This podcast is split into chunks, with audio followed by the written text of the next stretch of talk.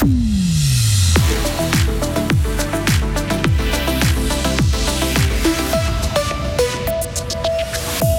Crémo utilise les grands moyens pour renouer avec les chiffres noirs, l'intelligence artificielle qui permet de détecter les magouilles des entreprises dans les appels d'offres et un roman à la tête de la commission parlementaire chargée de faire la lumière sur la débâcle de Crédit Suisse. Et la journée va être bien ensoleillée avec 26 degrés, risque d'orage jusqu'en pleine attention ces prochains jours. Mercredi 7 juin 2023.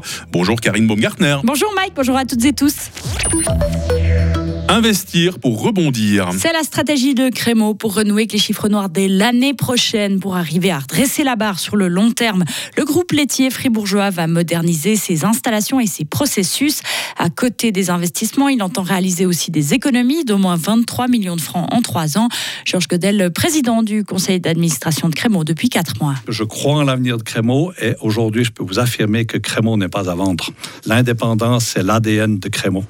Malgré les circonstances malgré la perte de 30% de fonds propres en 2016, Crémo a toujours une assise assez solide puisque nous avons encore 42,5% de fonds propres.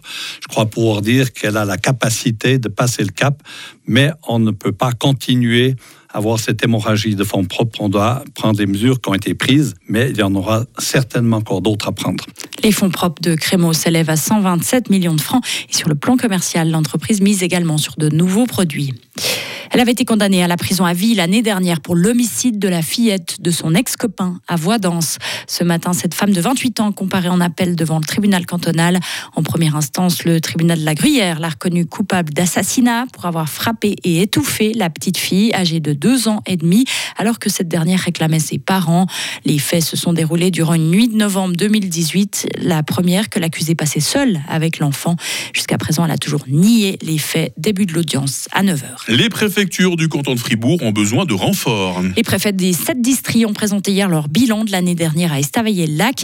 Leur champ d'activité a beaucoup évolué en raison du Covid et de la guerre en Ukraine, par exemple.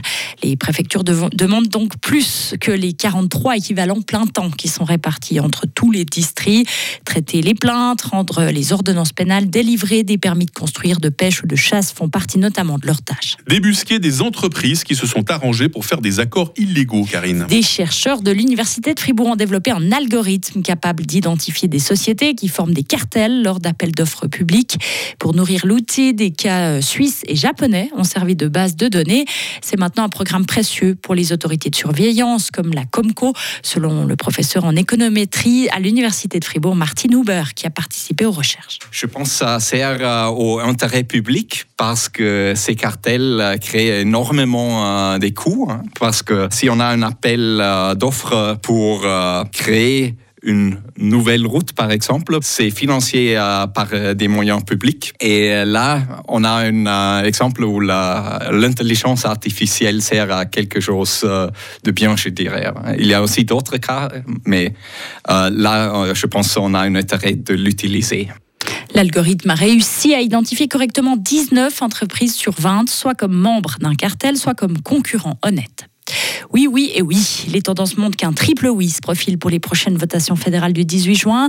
L'impôt sur les entreprises sera accepté par 74% des Suisses selon GFS Berne, la loi Covid à 66% et l'objet le plus contesté, la loi climat, serait tout de même accepté par 63% des sondés. Ne ratez pas aujourd'hui à 12h30 notre débat sur le seul objet cantonal soumis au vote, le crédit pour le nouveau musée d'histoire naturelle. Un élu roman veut présider la commission d'enquête parlementaire chargée de faire la lumière sur la débâcle de Crédit Suisse. Le vaudois Roger Nordman est intéressé à prendre cette responsabilité. Le Parti socialiste a soumis hier sa candidature.